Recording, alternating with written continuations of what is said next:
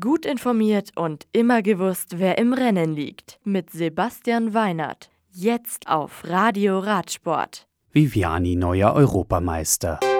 Risswitz gewinnt Weltcup in der Schweiz. Volta Portugal geht an Rodriguez. Porto.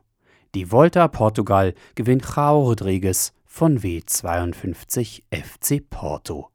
Der Portugiese platziert sich dafür auf den letzten drei Etappen auf dem Podium und gewinnt das Abschlusszeitfahren in Porto über 19,5 Kilometer vor seinem Teamkollegen und Landsmann Antonio Carvalho. Dritter wird mit Joni Brandao vom Team Efepal ebenfalls ein Portugiese.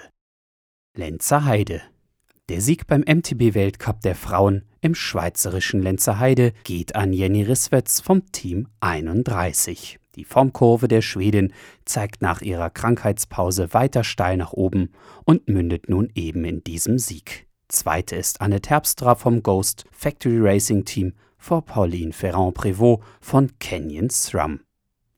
Bei den Herren ist es Corendon Circus Profi Mathieu van der Poel, der sich vor Nino Schurter von Scotsram seinen nächsten Weltcupsieg sichert. Dritter ist Thymos RN-Racing-Fahrer Matthias Flückiger. Der beste Deutsche ist Cannondale-Profi Manuel Fumic auf Rang 8. Alkmaar.